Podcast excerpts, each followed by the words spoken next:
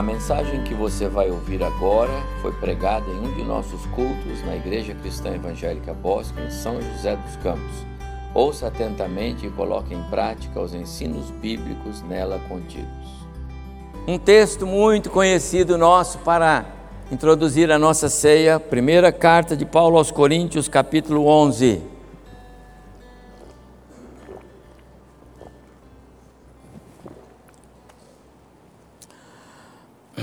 Primeira carta de Paulo aos Coríntios, capítulo 11.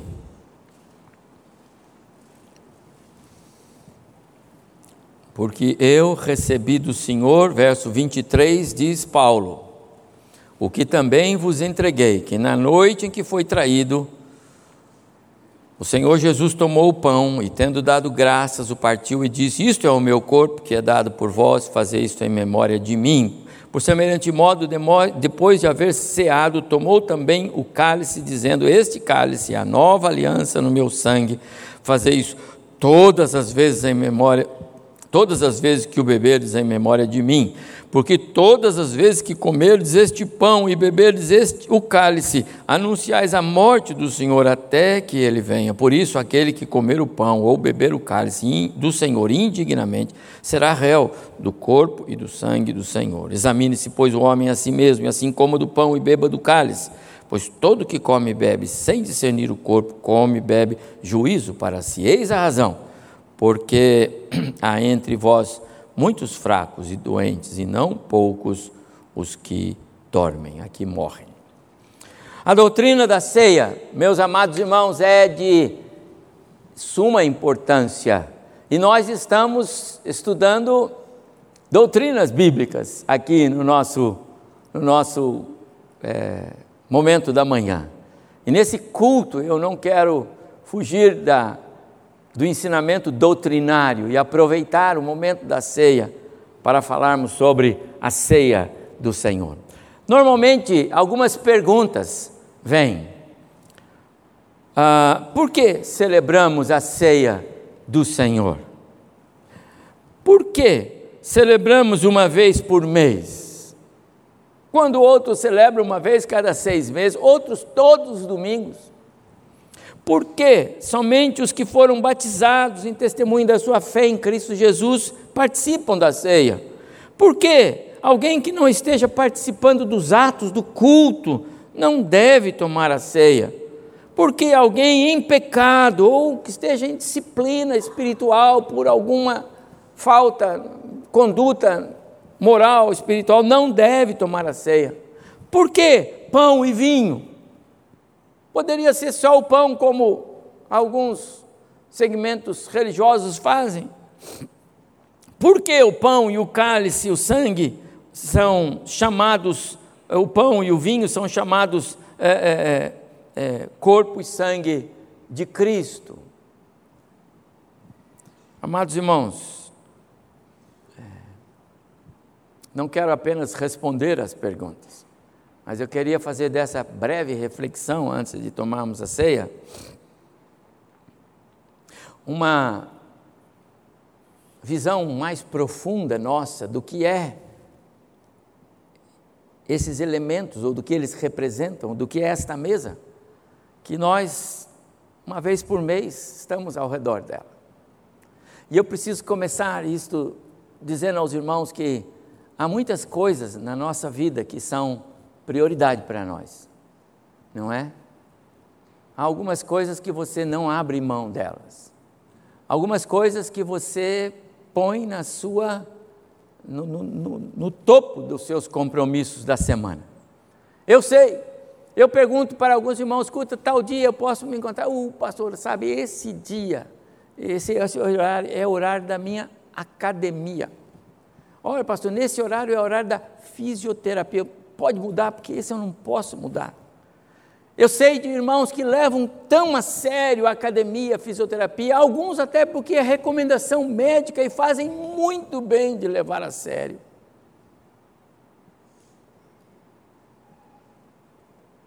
Mas é exatamente esse o contexto que a ceia do Senhor deveria ter na vida do crente.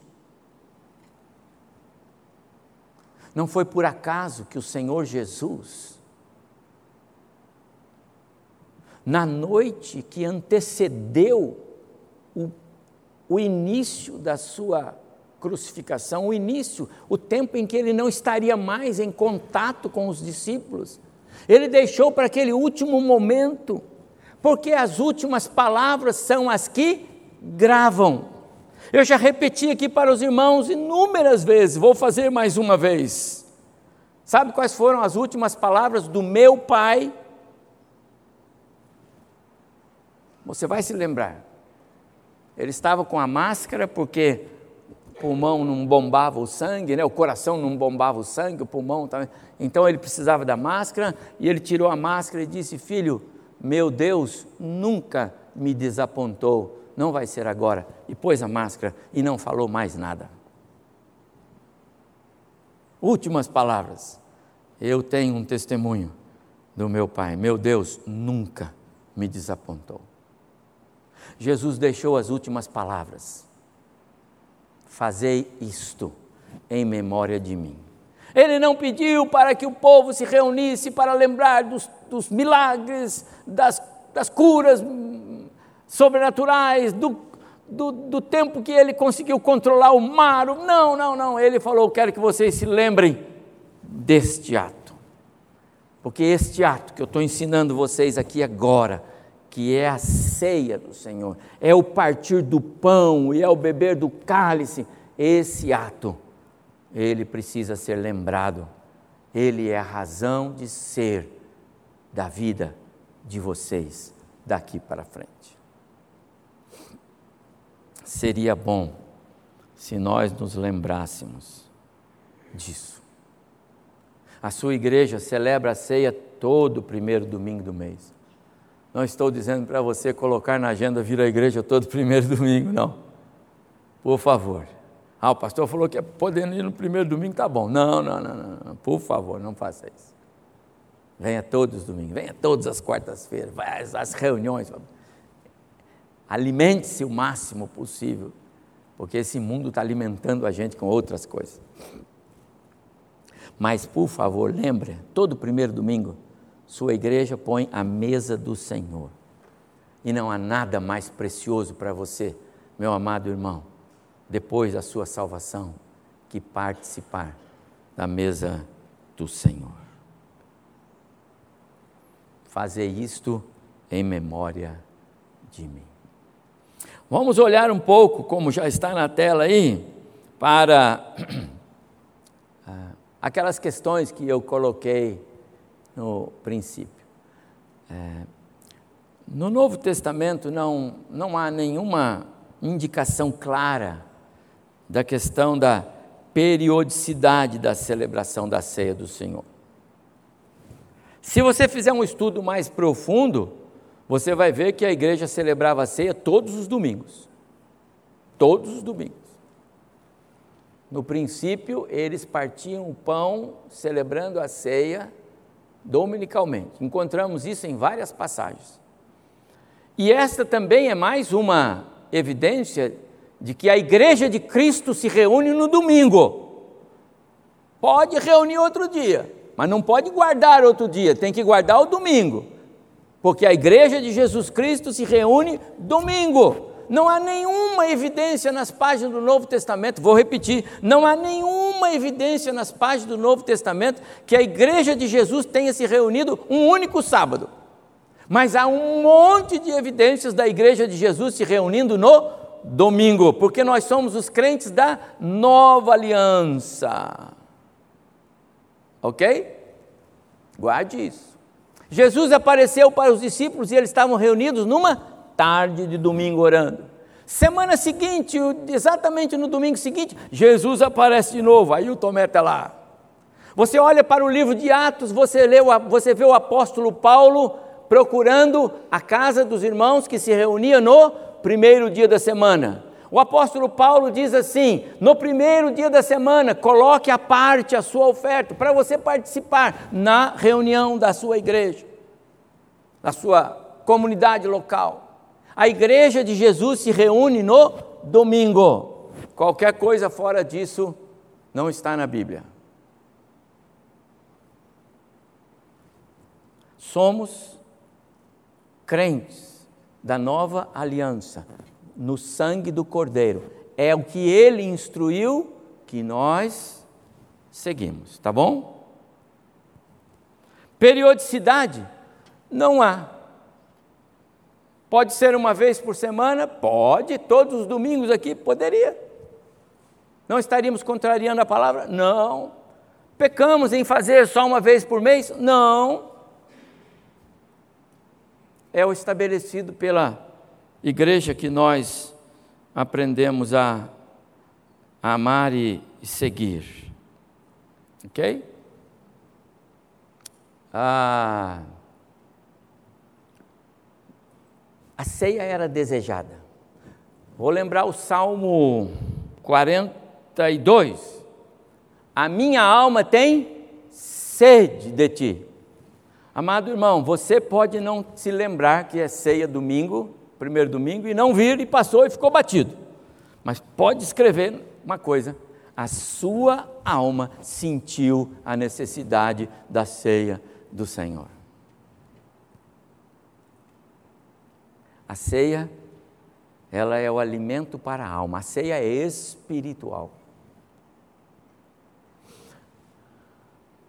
Todas as reuniões da igreja são abençoadas, abençoadoras, são gostosas, nós oramos. E como Deus se alegra, não é? Nós oramos aqui pelo Alain, oramos pelo Pedro, oramos pelas irmãs aqui, oramos pelos irmãos, oramos pelos milagres, quantos milagres, né? Estou vendo lá fora o Adalberto, quantos milagres a gente já viu acontecer nessa igreja, não é? Igreja é lugar de orar com os irmãos, é, mas ceia não é assim. Ceia não tem nada a ver com esse tipo de culto que nós fazemos todos os domingos, para lá e para cá, e que são gostosos e que Deus se agrada.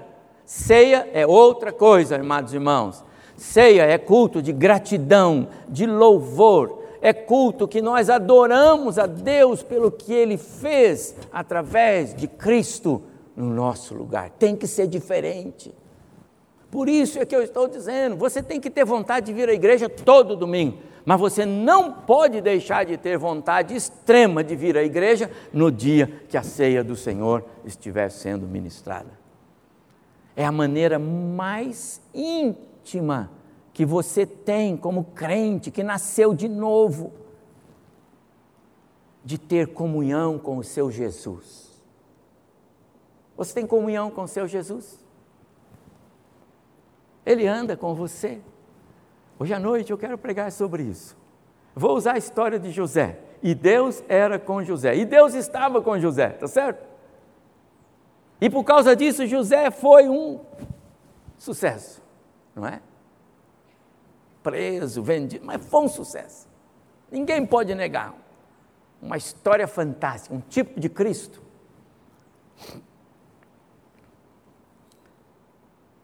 Deus era com ele porque ele era com Deus. Como que eu sei se Deus é comigo? Como que eu sei se Deus anda comigo? Deus anda com você. Deus é com você. Deus está com você. Eu tenho uma resposta para isso. Vou dar hoje à noite. Eu tenho uma maneira de você é, responder para o seu próprio coração se Deus é com você. Vem à noite. Eu vou responder isso para você. Será que nós estamos entendendo a preciosidade? Porque nós somos é, membros do corpo de Cristo. Como nós nos alimentamos de Cristo? Quando Jesus deixou essa figura do pão e do cálice, ele disse: Isso é para alimentar vocês. Essa é a ideia. Alimento.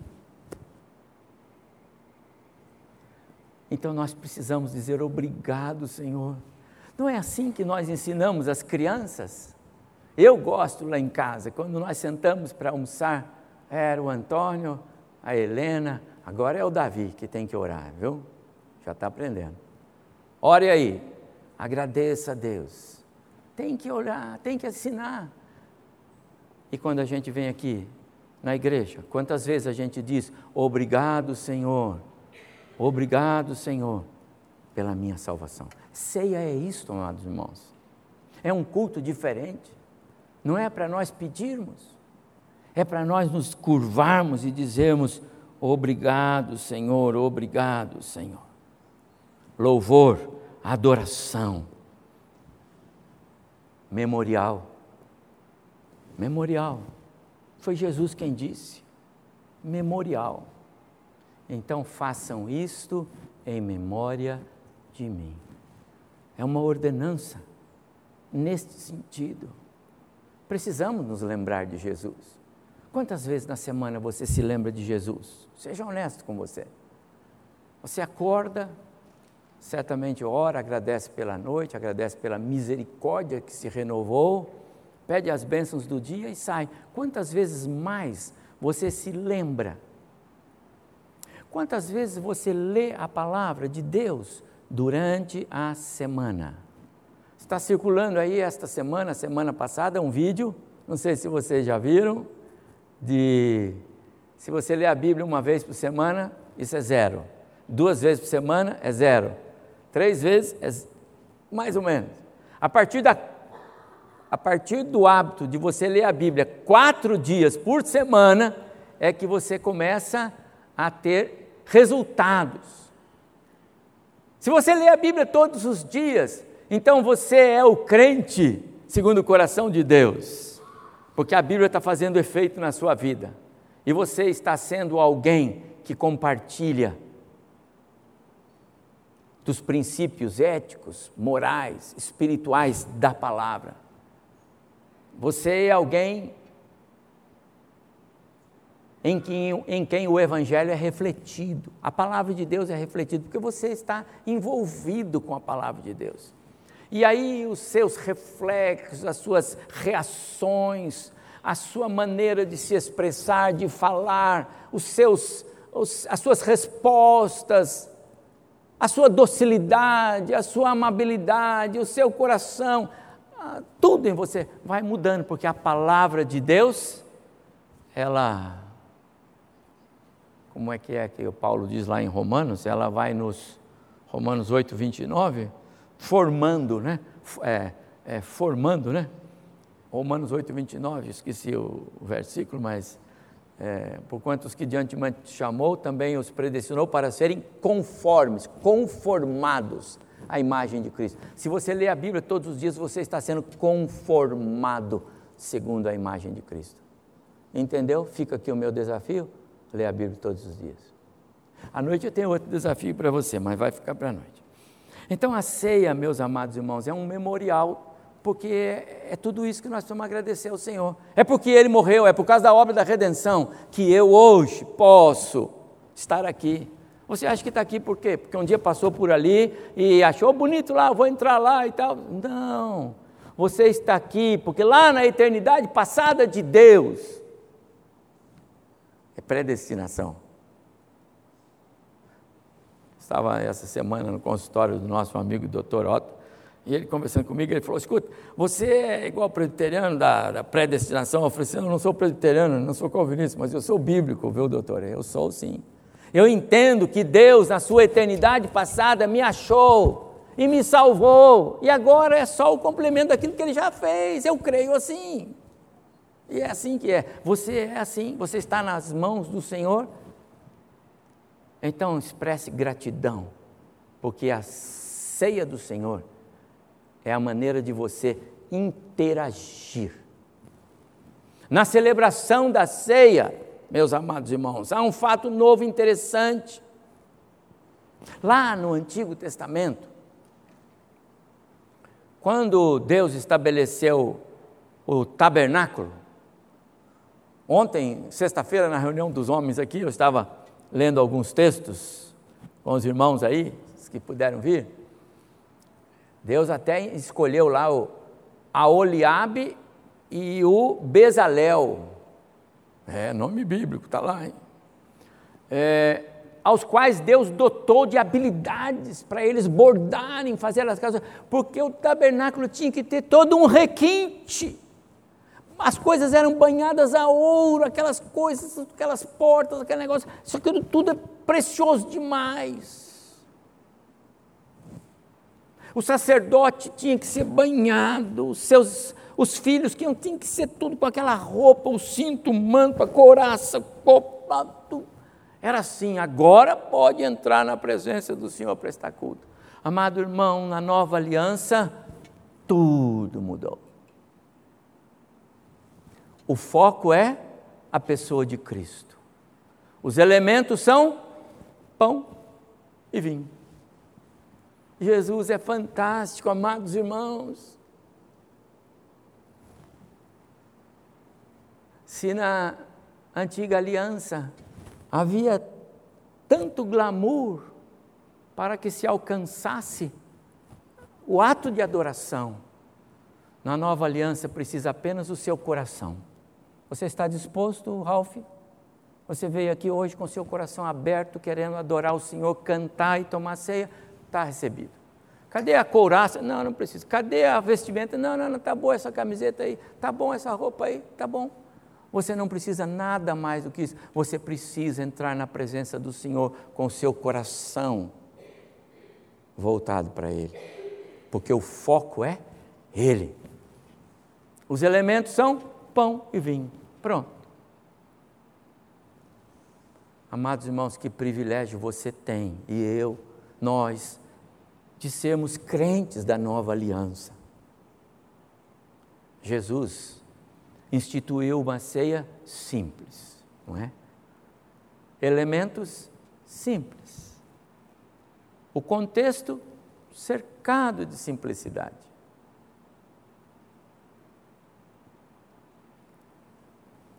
Mas Ele pede o seu coração, voltado para Ele, pronto para realmente honrá-lo. Esta é a doutrina da ceia, meus amados irmãos. Não existe nenhuma igreja, nada, em nenhum lugar, que se reúna em qualquer lugar que não tenha um pedaço de pão e um pouco de suco de uva, não é? Não tem. Qualquer lugar, por mais simples. E Jesus diz então: façam isto. Você entende por que a ceia ela tem esses aspectos que são intrínsecos, são próprios dela?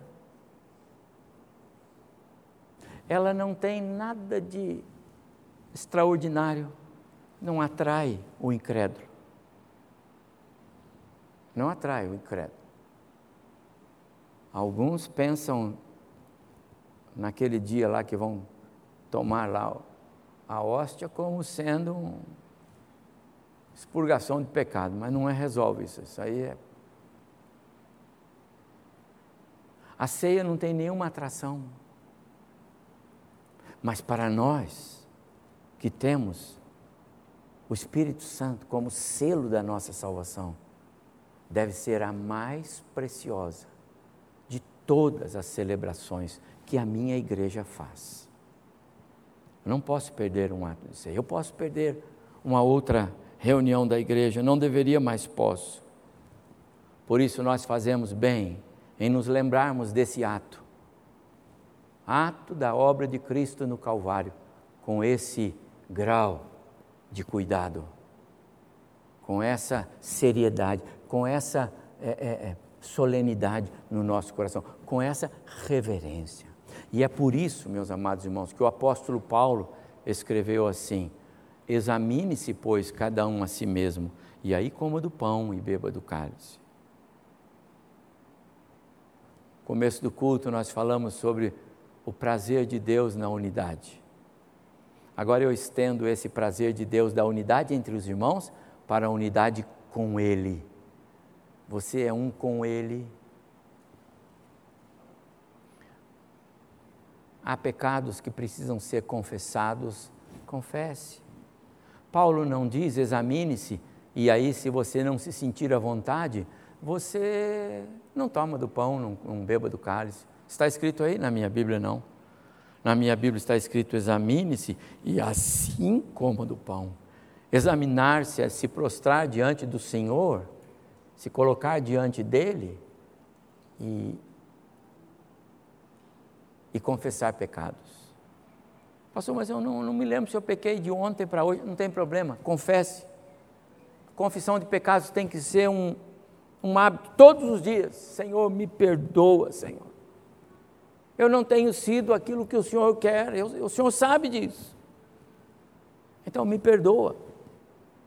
Perdoa, Senhor Deus. Perdoa até os pecados que eu cometi e eu não sei, mas eu sei. Jó fazia isso pelos filhos. Por que você não pode fazer? Perdoa-me, Senhor. Perdoa-me pelos pecados da minha mocidade. Perdoa-me pelo que eu não fiz e pelo que eu fiz e não deveria. Perdoa. Senhor. Confissão. Súplica adoração, reconheça a misericórdia, a graça. Paulo diz: examine-se, tudo isso que eu falei, examine-se, você pode fazer isso. E aí, coma do pão e beba do cálice, saia daqui alimentado espiritualmente. Participei da mesa do Senhor com alegria e tenho segurança de que fui recebido no meu culto diante do meu Deus. É assim, meus amados irmãos, que eu queria. É, que os irmãos participassem. Lembro uma última uma última coisa importante sobre a ceia. O pão é pão mesmo, viu? Produto do trigo. Pode comer. O vinho é produto do, do, da uva. Não é o sangue. O pão não é a carne. A igreja cristã não compartilha da doutrina da transubstanciação, nem da consubstanciação. São doutrinas que existiam e que existem. Na transubstanciação, afirmam alguns grupos religiosos que no momento em que o celebrante pega esses elementos, agora isso aqui é o sangue de Cristo, é o corpo de Cristo. Se você morder, vai sair sangue. Não. Na consubstanciação, dizem aí que é o entendimento dos, dos reformadores de que não é o pão, o, o corpo, não é o vinho, a, o sangue, mas eles estão presentes. Então, não muda a substância, mas é o, o pão, o corpo e o vinho, o sangue. Jesus não disse nada disso. Jesus tinha um pão na mão, Jesus tinha um suco de uva na mão, um vinho, e ele disse: Isto é o meu corpo, isto é símbolo do meu corpo, isto é o meu sangue, é símbolo do meu sangue. E é assim, meus amados irmãos, que a igreja protestante celebra esse precioso mandamento. Nós faremos isso todos os primeiros domingos de cada mês todos eles. E se você quer um conselho do pastor, coloque no seu coração: perder ceia de jeito nenhum.